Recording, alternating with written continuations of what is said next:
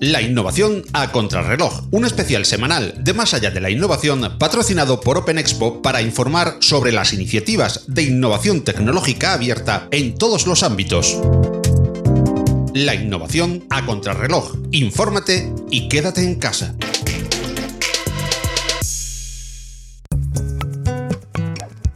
La innovación sigue a contrarreloj durante la pandemia del coronavirus COVID-19. No solo se aportan soluciones que ayuden en el ámbito médico o asistencial, sino que se potencian iniciativas como Juntos desde casa. Este conjunto de ideas pretende usar una parte de ese tiempo de confinamiento para aprender habilidades en IT, como programación, uso de Arduino, animación 3D, etc. Javier Cuervo, nuestro invitado de hoy, nos cuenta esta y otras apasionantes ideas que han ido surgiendo alrededor de aquello en lo que se podía colaborar en esta emergencia. Esta charla se grabó el 30 de marzo, por lo que los diferentes desarrollos e iniciativas estarán a contrarreloj en diferentes estadios respecto al día de la grabación. Por ello, y por estar al día, recomendamos visitar los enlaces que proponemos en las notas del programa. Javier Cuervo es especialista en comercio electrónico desde 2012, pero antes fue director de emprendedores y pymes en la Escuela de Organización industrial y emprendedor. Ha dirigido 39 y tú, una empresa biotecnológica del Instituto Central Lechera Asturiana de Nutrición Personalizada y actualmente está creando un laboratorio de aprendizaje en torno a la tecnología llamado Singular Team Labs.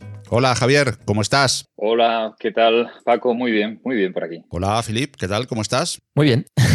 no vaya a ser como siempre, pero muy bien como siempre. Bueno, pues eso es importante en estos tiempos que corren, eh, de que nos mantengamos bien, primero de salud y después también con esa sonrisa de ánimos. Javier, la primera pregunta puede que sea muy directa, pero tú nos vas a poder explicar mucho simplemente con que yo te diga qué es Juntos desde casa. Pues Juntos desde casa es eh, un grupo de profesionales de, pues de la informática y relacionados con la informática que se preguntan qué podemos hacer nosotros o cómo, qué podemos aportar. Todo el mundo está ayudando, mucha gente está ayudando y nosotros decidimos que nuestra forma de ayudar era eh, enseñar a los niños divirtiéndoles y enseñarles cosas de, digitalización, de, vinculadas con, con, lo que nosotros conocemos, con la informática. ¿Y solamente está dedicado ese espacio de Juntos desde Casa a niños o el público es más, más general?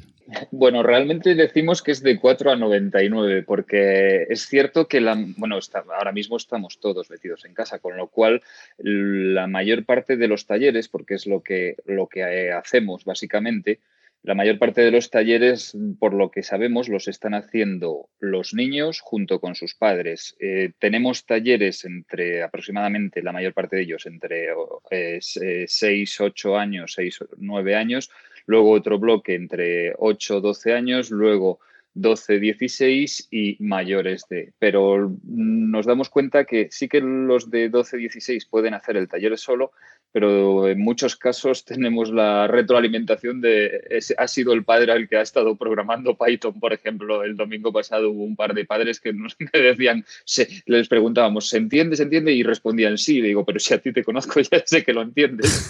y son, en algunos casos son programadores de JavaScript que querían aprender Python y se han metido ahí con sus hijos. Están aprendiendo el, el padre o la madre y el hijo. Y esta iniciativa, como ¿Cómo nació? ¿Cuál fue los inicios y cuándo fue sobre todo? Pues mira, eh, tenemos dos semanas y dos días. Esto nació eh, hace dos sábados, el día que nos encerraron, que creo recordar que fue, o que nos encerramos, que fue el, no estoy seguro si fue el 14, el domingo 14.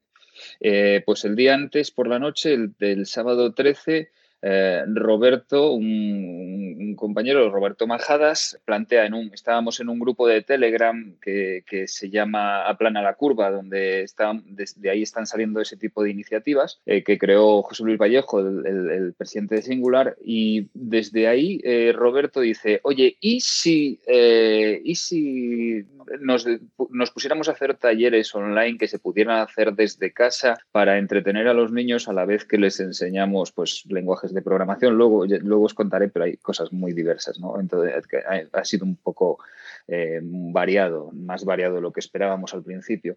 Y entonces, pues Víctor Sánchez, que es el CEO de MásMi.io, y un servidor, pues nos le decimos, venga, pues va, y esa misma noche ya hacemos una call, empezamos a organizarlo todo, tres días más tarde ya éramos 150 personas, ahora estoy mirando en el grupo de Telegram donde lo estamos articulando, pero creo que eh, somos 314 más los subgrupos. Eh, a la semana siguiente, eso fue un sábado por la noche, un sábado a las 10 de la noche, pues a la semana siguiente, viernes ya empezamos a hacer talleres, sábado y domingo. Y llevamos dos fines de semana ya, ya de talleres. ¿Y cuántos, cuántos talleres habéis hecho ya en este tiempo, no? Un, pues un montón. 10, 15, ¿cómo funcionáis en Twitch, no? Me parece. Sí, eh, tenemos todas, o sea, estamos comunicando en una página que es juntosdesdecasa.com. Bueno, quiero decir que no tiene ningún tipo, obviamente, ningún tipo de ánimo de lucro. Realmente hasta nos está costando algo porque los, los que estamos arrancando con esto, pues obviamente tenemos que poner nuestra, aparte de nuestras horas, pues ahí, siempre hay cosillas, ¿no? Entonces, eh, llevamos, pues mira, la primera semana, el primer fin de semana se hicieron ocho talleres porque fueron bloques de cuatro. Ahora mm, más una mesa redonda más un taller, pues eso, 9, 10 y esta semana yo creo que hemos subido a 12, con lo cual pues llevamos unos 22, 24 talleres ya y vamos a ir aumentando el ritmo. Para el fin de semana que viene ya tenemos previstos otros 12 y nos estamos empezando a plantear hacer uno a las 7 de la tarde entre semana. Lo que pasa es que la mayor parte, bueno, la mayor parte de nosotros no. Todos nosotros teletrabajamos, eh, tenemos esa suerte entonces, eh, entre semana pues es más complicado y aparte hay un grupo importante de gente que está del otro lado del Atlántico, que tenemos la gente de San Francisco, bastante gente en Estados Unidos y esa gente pues es complicado reunirse con ellos por la mañana, son los que hacen los talleres por la tarde, las reuniones las hacemos eh, a veces desagradablemente tarde, llegamos a las 12 o 1 de la mañana para, para, poder estar todos. Alguien se puede estar preguntando todavía a estas alturas del podcast que, bueno, hemos hablado de Python, hemos hablado de digitalización, pero para tener una visión general, Javier, para alguien que precisamente como entramos a aprender desde casa en estas circunstancias tan especiales, una visión general de los temas que, que, se pueden tratar, porque claro, lo de la digitalización puede parecerle a alguno muy amplio. ¿Cuáles son los talleres de algunos? Ilústranos con algunos que nos puedan, eh, digamos, dar una visión general de lo que estáis proponiendo desde Juntos, desde casa como no puede ser de otra manera, voy a empezar con la cuña publicitaria y voy a empezar con los míos. Eh, yo, eh, hago talleres alrededor de Minecraft, del videojuego este de los bloques, que es una especie de, para el que no lo conozca, es una especie de Lego, pero en, un videojuego, ¿no? un, mundo abierto. Ahora mismo ya llevamos cuatro talleres de Minecraft, no, solo los doy yo, se me, ha, se me ha sumado mucha gente, donde en el primero, por ejemplo, expliqué o explicamos eh, cosas de arquitectura, de, arquitectura IT, de lo que es un cliente, lo que es un servidor, un lenguaje de programación, un montón de cosas. En el segundo hicimos gestión de tareas con Kanban y ahora en este tercero lo que hicimos fue enseñar a programar Python porque conectamos, eh, Minecraft es programable y entonces metíamos pequeños programitas en Python y creábamos, por ejemplo, la pirámide de Keops. Crear una pirámide gigantesca dentro de Minecraft cuesta mucho trabajo, pero si lo haces programando es mucho más sencillo para hacer esas tareas repetitivas. Luego, pues ha habido de introducción a Python, ha habido tres o cuatro ya. De Blender, de diseño 3D, ha habido otros dos, que esos los da Víctor Sánchez. Eh, de Arduino, también en cuanto a hardware, por ejemplo, eh, de impresión 3D. La semana que viene tendremos además a un, a, un, ingeniero que trabaja para el sector aeronáutico y que crea piezas para la Agencia Espacial Europea, eh, hablándonos de, mm, digamos, más allá de la impresión 3D. La suerte que estamos teniendo es que contamos con niveles altísimos. por ejemplo, Jorge, o sea, Manrique, uno de los, de, los tíos que más sabe de, de software libre en España hemos tenido la suerte de que nos ha dado un taller de cocinando software, ¿no? De, cómo se hace el software. Gente que hace VR, realidad virtual, pues ha estado dando taller sobre realidad virtual o incluso tipografía o crear páginas web. estamos teniendo un poco de todo, nos estamos adaptando a, porque realmente esta es una iniciativa no, no no está, queda un poco feo decir esto, pero no, no coordina a nadie, no dirige a nadie, sino que cada uno llega y estamos abriendo a que entre más y más gente y aporta su granito de arena. Y hablando de Minecraft, ¿tú qué eres? Creeper, ¿no? ¿Me han dicho? sí, sí, tengo, tengo mi jersey de Creeper. Cuando quiero asustarte, me pongo la sudadera, la cierro y, y doy, doy un poquito de miedo. Sí, Minecraft es, Minecraft es una, es una maravilla porque es un sitio donde puedes modificarlo todo, puedes cambiar el personaje, puedes hacer un mundo plano, Ahora mismo tenemos tres servidores donde uno, en uno de ellos los niños están yendo a por el malo del final. Ir a por el malo del final en Minecraft te puede costar 8 o 10 horas y a veces varias personas para conseguirlo porque hay que, hay que hacer muchas tareas y se están organizando con un tablero Kanban y pasando las tareas de un lado al otro. Y es precioso ver cómo los niños aprenden a hacer tareas solo por matar al dragón de Lend. Ya ves, no, es, es un súper ejemplo de, de trabajo en, en, colaboración, bueno, de colaboración y también eh, Minecraft es un ejemplo de, comunidad, ¿no? Como han creado una comunidad eh, que sigue existiendo, que ha ido evolucionando con... Es, brutal. Hablando de comunidad, ¿cómo es la comunidad que tiene eh, Juntos desde casa? Y, he visto o leído por ahí que eh, pues estabais planteando que a final de finales de abril llegara al cuarto millón de personas, ¿no? De seguidores. Sí, la respuesta eh, está siendo eh, mucho mayor de la que esperábamos. Eh, esperábamos algo más sencillito y el primer fin de semana tuvimos 10.000 usuarios únicos. Vamos algo así, no sé los miles de horas, pero hablaban ya de, de, 4.000, 5.000 horas de reproducción en YouTube. en, en Twitch me parece que, porque retransmitimos en Twitch, dejamos que los niños participen en, los talleres y que pregunten. Por ejemplo, los de Minecraft entran en el mundo y también retransmiten. Y, por ejemplo, el segundo taller me lo hicieron ellos directamente, dos niños.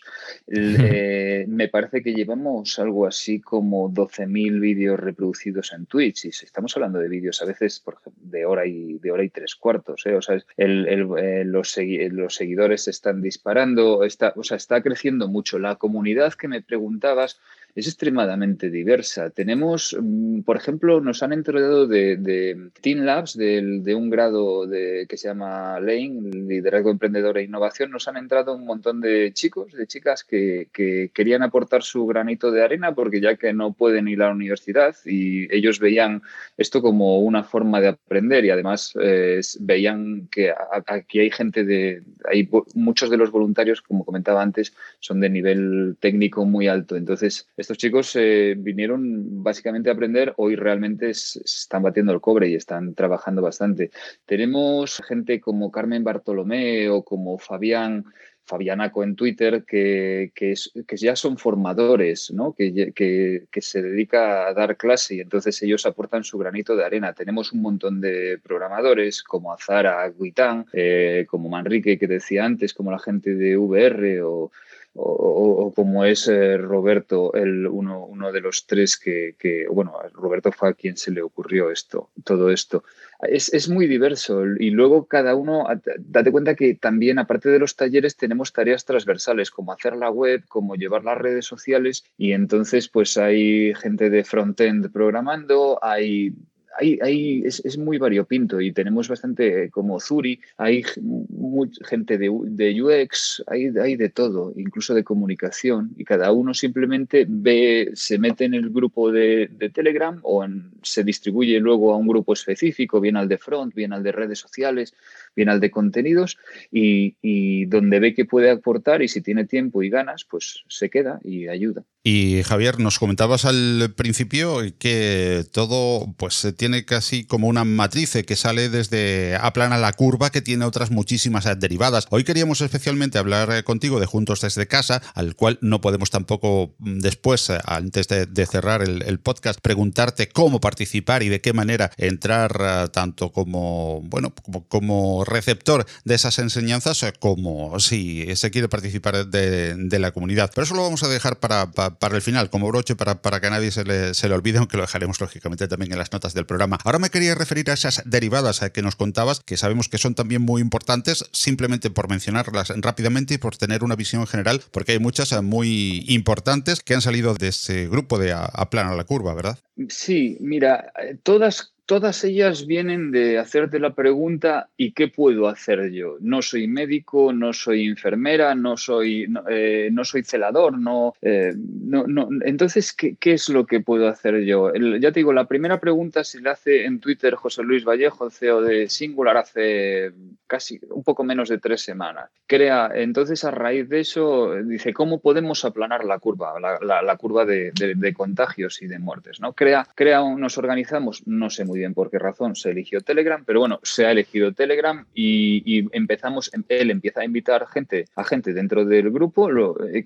se, se, hace muy, muy variopinto también ese grupo y la primera iniciativa que sale es de, de gente de inteligencia artificial y aparece un chatbot para responder dudas y sobre todo para, para detectar fakes, para detectar eh, las, las, malas informaciones que se estaban dando. ¿no?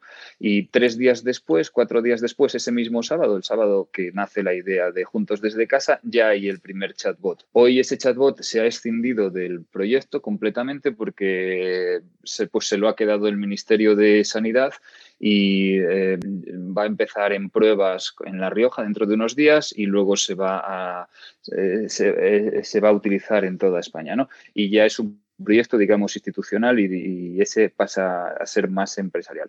Luego ahí surge otro que es el respiradores for all, que empiezan a arrancar cómo hacer hardware y cómo hacer un respirador se une gente, creo recordar que es de Acciona o de una constructora, eh, ingenieros, y hoy, concretamente hoy eh, que es lunes 30, eh, publican los planos del primer respirador que ya es efectivo y empiezan, están empezando ya a fabricarlos. El tercer o el segundo fue, fue Juntos desde casa y me parece que están surgiendo un par de iniciativas que luego se reorientan. Yo te digo que el chatbot pasa a, mundo de empresa en el momento que, es el Ministerio de Sanidad quien quiere hacer lo suyo, quien quiere que ese proyecto sea, sea institucional ¿no? y ya hay que darle un control.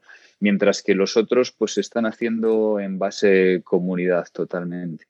Em, pues mira, mientras estabas hablando, estaba mirando ahí en Telegram a ver cómo me podía suscribir a, a Plana la Curva o a Planadores de Curva. Y de momento sí que he encontrado el, bot que andaba por ahí, el Question and Answer, ¿no? el QA, eh, pero eh, tendré que investigar un poquito más para, encontrar y, ver si todavía estoy a tiempo de, sumarme a, la iniciativa de aplanadores de, de, curva. Pero bueno, luego lo hablamos off topic o si, si tienes un consejo que darme, pues eh, bienvenido, bienvenido sea. Puedo, pasaros, puedo pasaros los enlaces. Aplanar la curva ahora lo tengo delante y son 406 miembros y han entrado dos personas en, las últimas horas, por ejemplo. Sí, sí, está, y son grupos que están abiertos. Genial. Em, antes, eh, pues antes de empezar a grabar también nos comentaste pues otras iniciativas y entre ellas eh, pues un bot que eh, pues había hecho para atender a los mayores. ¿Es este bot eh, que se ha hecho para atender a los mayores que proviene de allí o es otra iniciativa que, que ha nacido eh, dentro de las diferentes iniciativas sociales que se hayan podido crear desde diferentes focos? No, el bot para, el bot para atender a los mayores proviene de ahí. Lo que pasa es que se, orienta, se reorienta. Ahora mismo, digamos que que cuando hablas ya de mayores el UX es, es, es, bastante más complicado, ¿no? O sea, hay que, hay que refinarlo. Eh, el bot salió en tres días. El, yo lo estuve probando y el bot conectado con Telegram se hizo muy rápido. Ahora mismo ya te digo que eh, ese, bot tenía que haber salido eh, hace dos semanas pero se paralizó el proyecto porque la Dirección General de,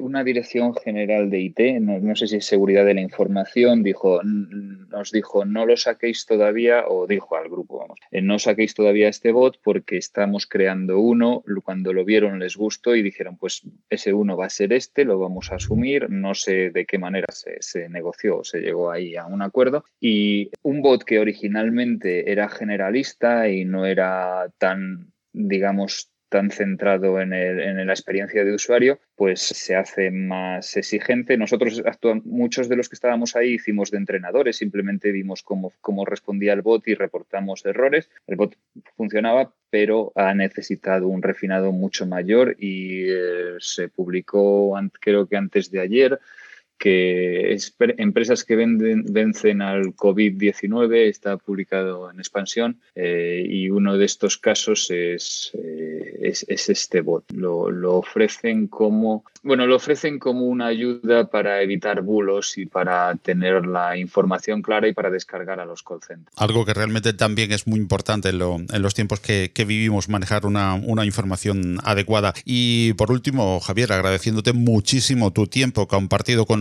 igual que lo compartes eh, con esas eh, iniciativas eh, de, toda esa impresionante comunidad que, nos cuentas. Volvemos, si te parece, al, punto de, inicio. Te preguntaba diciéndote que quiénes sois o qué es, mejor dicho, juntos desde casa. Y ahora te quiero preguntar, como te decía antes y te anticipaba, cómo se participa. Yo cómo puedo participar y desde qué vertientes. Una, vamos a ponerla más fácil, como receptor de esas eh, iniciativas, de esas eh, enseñanzas eh, que estáis virtiendo en este tiempo de confinamiento para, para los niños de 0 a 99 años. Y otra, cómo puedo participar si creo que tengo algo que aportar para enseñar a los demás. Bien, juntos desde casa es todavía no sabemos muy bien lo que es porque no tenemos una forma jurídica ni nada por el estilo, no sabemos lo que seremos de mayores y no sabemos hacia dónde evolucionamos. Lo que sí sabemos es que estamos perfectamente localizables tanto en Twitter como juntos desde, eh, con, Juntos desde casa o arroba juntos desde casa, en Facebook,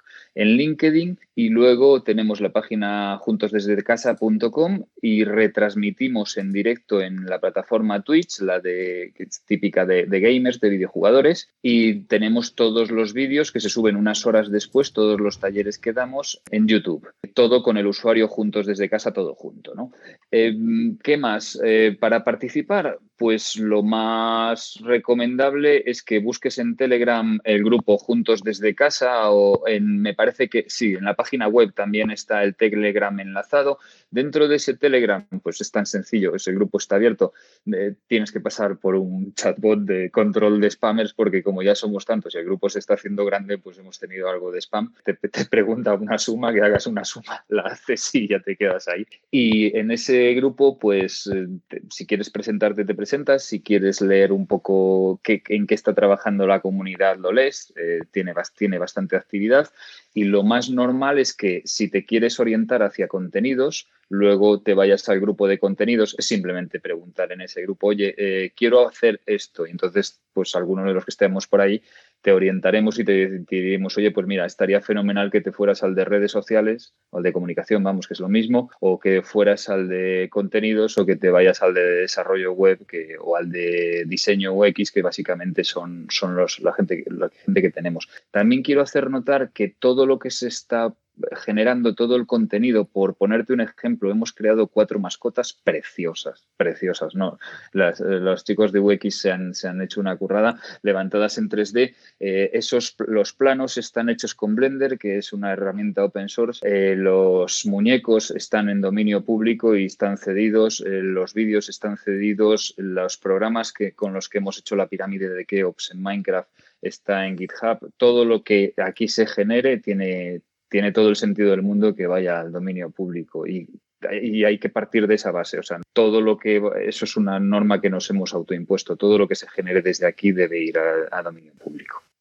Marmolillo, no sé, me, encanta su cara y su nombre. ¿A ti te, tú jugabas a rugby o, bueno, por, procedencia, sí, ¿verdad? Pues mira, Marmolillo es, el único, es el, hicimos la votación de los nombres, eh, y yo, eh, ese, ese, ese me, lo, me lo quedé yo y Marmolillo era eh, un pilier que jugaba en el, en el Oviedo de rugby cuando yo era juvenil. le había, había un pilier que le llamábamos marmolillo porque era duro como el mármol. Bueno, se lo llamaban en su equipo, yo jugaba en otro. Y, y le puse marmolillo porque se me pareció a él. Pues sí, pues mira, yo voto por marmolillo.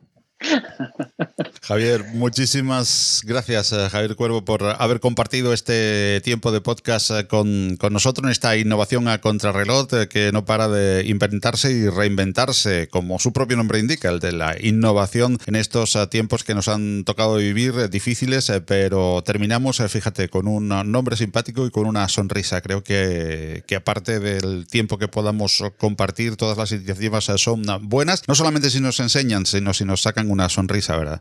Sí, desde luego. Ha sido un placer. Muchísimas gracias, Javier. Muchísimas gracias, a Felipe Lardy. Muchas gracias, como siempre, y nos vemos muy pronto.